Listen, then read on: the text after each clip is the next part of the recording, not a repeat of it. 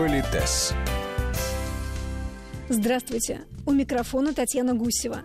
Сегодня в Политесе обсуждаем, как есть мясные блюда, в каких случаях можно обойтись без ножа и как элегантно справиться с остатками соуса в тарелке, расскажет наш постоянный эксперт, педагог-консультант, специалист по этикету и протоколу Алена Гиль. Мясные блюда, они бывают разные. Например, это называется просто э, мясное блюдо. Как правило, имеется в виду порционный кусок. То есть бифштекс, отбивная, то есть это кусок мяса, приготовленный каким-то способом. И вы помните, что у нас есть столовые приборы, вилка и нож, нож в правой руке, вилка в левой руке. И вы помните, мы оторвали эти приборы от стола, взяли его, и, собственно, они на стол больше не возвращаются. Итак, нам подается кусочек мяса. Ну, возьмем идеальный вариант, прекрасно приготовленный, так как вы пожелали. Э, кладется, как правило, отдельно гарнир. И соус, как правило, он бывает или в специальном соуснике, возможно, это будет ваш персональный соусник, но он, как правило, тогда без носика, и вы можете туда ну, обмакивать кусочки мяса. Ну, это если такая подача. Если соус в большом соуснике, то это значит, вы можете взять на какую-то часть тарелки налить этого соуса, и, возможно, кто-то еще захочет этим соусом воспользоваться.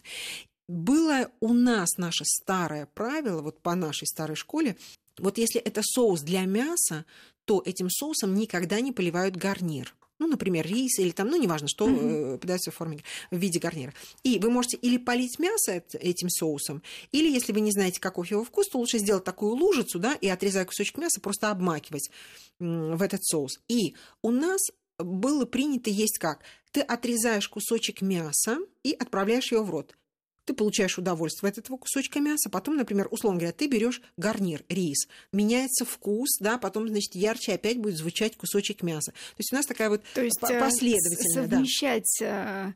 на вилке мясо и гарнир вы знаете, это не зависит это. на сегодняшний день, вы понимаете, что это зависит только от того, как желает человек угу. есть это блюдо, да? То есть это То его личное этикета никаких нарушений никаких нет. нарушений нет. Вы можете и так, и так, да, потому что вот вы знаете, даже во многих кухнях рис именно подается специально, он такой нейтральный, да, чтобы да. снять вкус одного блюда, потом и так далее. Но э, повторюсь, вот нигде не написано, что только так или иначе, потому что, например, если взять британцев, вы знаете, они, как правило, делают композицию, то есть они всегда практически все едят, направив зубцы вилки вниз к тарелке, да, они сначала, причем не ножом накладывают, ну, условно говоря, рис или какой-то гарнир на вилку, а именно поддевают вилкой, да, вот так несколько раз, или просто вот так как бы натягивают на вилку вот этот гарнир, потом закрепляют кусочком, допустим, мяса эту композицию, и вот так вот выпуклой стороной вверх, да, отправляют эту композицию в рот.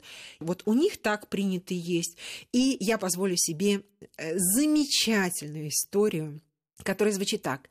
Существует две антагонистические точки зрения на то, как едят мясо. Европа предпочитает следующее. То есть вот тебе принесли кусочек мяса, ты отрезаешь кусочек, отправляешь в рот, ну, там, вместе с гарниром или по отдельности и так далее. У американцев существует другая традиция. И, кстати, не только у американцев, и у некоторых европейцев тоже они так делают, но мы, давайте так обозначим, да, американская традиция, они делают так. Они берут кусок мяса, сразу разрезают его на маленькие кусочки, потом чаще всего откладывают э, нож куда-нибудь, берут вилку в правую руку и спокойно себе едят уже вот так вот нарезанное мясо. Э, с точки зрения высокого кулинарного искусства, это глумление, это надругательство над э, блюдом. блюдом, над шедевром, который придумал мастер.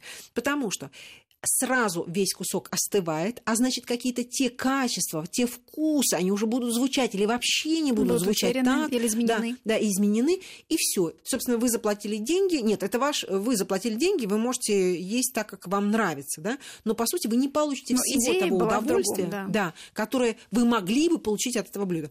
И вот французы, например, да, они считают, что это, ну, я позволю себе так выразиться, да, что это надругательство э, вот над этим кулинарным шедевром. Когда вы отрезаете маленький кусочек, то большой кусок, он дольше сохраняет температуру, а значит и все те изысканности, да, которые талантливо вложил в это блюдо шеф-повар.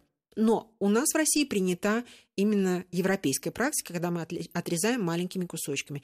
И повторюсь, если вы захотите соус слегка сдвинуть гарнир, знаете, это, э, у нас нет надзорной группы, которая значит, погрозит вам пальчиком. Но это вот личное дело каждого. Соус для мяса, у гарнира там свои вкусы были задуманы. Например, может, он вообще не соленый, может, там еще что-то. То есть это вот шедевры повара. Теперь есть категория, которая называется мясные соусные блюда. Это когда мясо уже нарезано небольшими кусочками, не всегда такими, которые помещаются в рот, да, но тем не менее небольшими кусочками, как то гуляш, азу, бифстроганов. И они, как правило, они тоже в каком-то уже соусе были приготовлены. Да. И вот они кладутся на тарелку.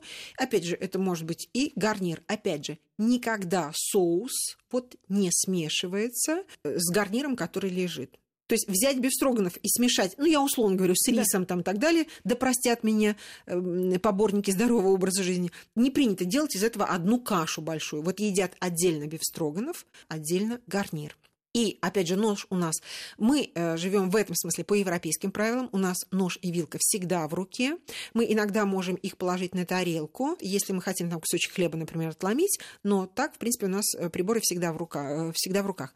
И, опять же, те же бифстроганов иногда бывают достаточно большие кусочки, их тоже да, можно разрезать там, и да. все. Напоминаю, что кусочек всегда должен быть, быть таким, чтобы вам не пришлось широко раздевать рот, да, демонстрируя какой-то незабываемый оскал, да, и пугать сидящих напротив людей. То есть нужно слегка приоткрыть рот и поместить туда этот кусочек мяса. И иногда задают вопрос, а что же делать-то, если вот этот прекрасный, потрясающий соус остался у вас на тарелке, да? Это уже очень вкусно. Более того, в некоторых странах соус, странах соус это вообще отдельный кулинарный шедевр. Именно который он делает им... э, да, погоду, да, да, да, да, и так далее. Вот на самом деле э, все прекрасно. Знаете, ничто не должно лишить нас удовольствия доесть этот соус. Но не принята следующая практика.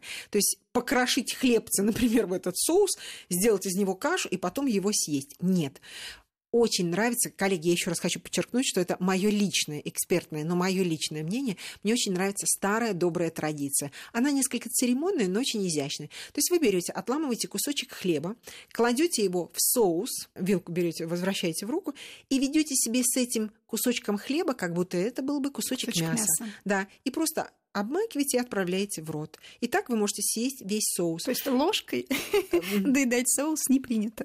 Вы знаете, если никто вас не видит, и это ужасно вкусно, то отказаться от этого, я думаю, нет никаких сил.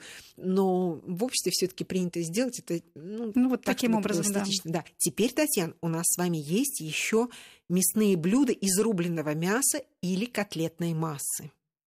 Вот так это называется. То есть это котлеты, ну, биточки, да? шницели. Э, знаете, я так благодарна тем людям, которые писали старые книги по этикету, потому что нам, не кулинарам каким-то, да, то есть мы потребители, но я, например, не, не великий изготовитель этого всего. Зато это очень четко понятные категории и как не то, что этикет запрещает или этикет позволяет, а как удобно для себя и для тех, кто тебя окружает, съесть это блюдо. Так вот, вот эти мясные блюда из рубленого мяса или котлетной массы, они подпадают под действие следующего здравомысленного замечания.